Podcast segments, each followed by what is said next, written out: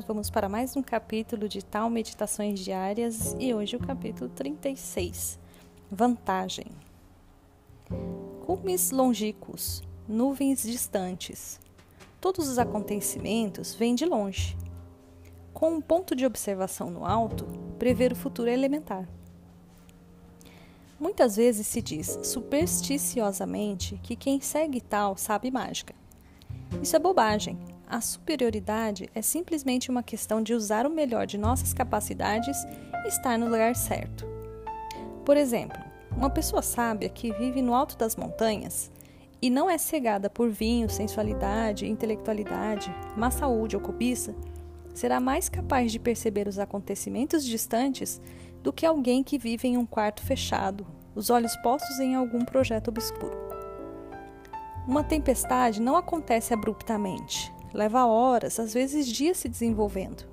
Os viajantes não chegam de repente, podem ser vistos à distância.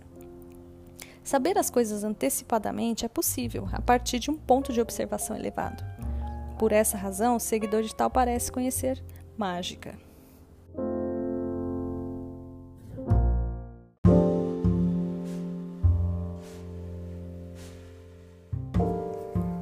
Ele está dizendo aqui é que às vezes a gente conhece algumas pessoas que parecem ter é, uma capacidade de enxergar mais distante, né? E é, é muito interessante porque normalmente essas pessoas são pessoas mais mais quietas, que pensam mais sobre as coisas, ou pessoas que leem mais, ou pessoas que observam mais as coisas. Muitas vezes a gente olha para essas pessoas e fala: "Nossa, como você é um sábio, como você é inteligente. Mas a verdade é que, é como ele diz ali, é uma busca. Então, ter essa vantagem é uma busca que qualquer pessoa pode ter. Ele dá um exemplo ali de uma pessoa no alto de um cume, né? Então, se você vai para o alto de um cume e observa a sua volta, você tem mais chance de perceber as coisas que estão acontecendo do que uma pessoa que está trancada dentro de um quarto fechado. Isso para mim diz muito é, da, do conhecimento, da busca por conhecimento. A busca por conhecimento é quase como escalar um cume de uma montanha. Você vai sempre querendo saber mais e isso vai aumentando o seu campo de visão. Quando você busca mais conhecimento, você consegue de uma certa forma abrir o seu leque e enxergar mais longe.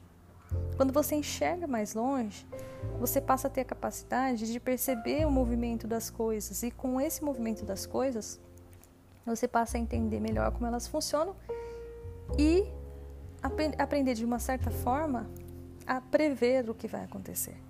Não é que você virou um mago ou que você é místico.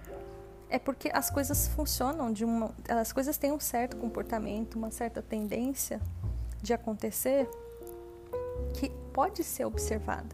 Então ele cita o exemplo ali que as coisas não, não surgem num passe, num passe de mágica. E por não surgir num passe de mágica é que elas podem ser previsíveis.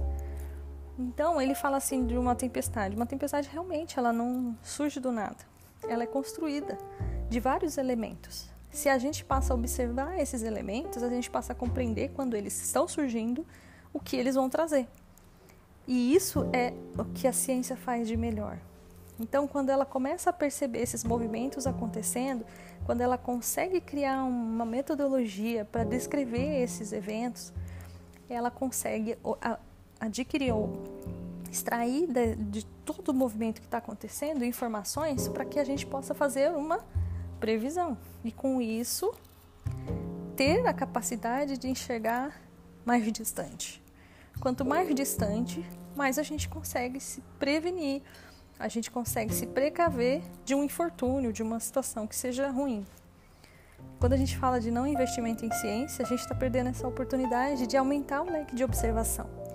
Porque viver dentro de um quarto fechado, só focado ali no que está acontecendo naquele instante, não faz com que a gente tenha a capacidade de enxergar o que vai acontecer no instante seguinte.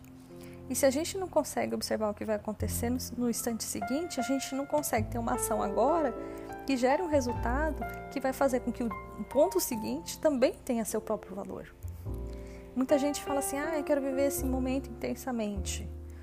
É legal viver o momento intensamente. Está entregue em harmonia com aquele momento.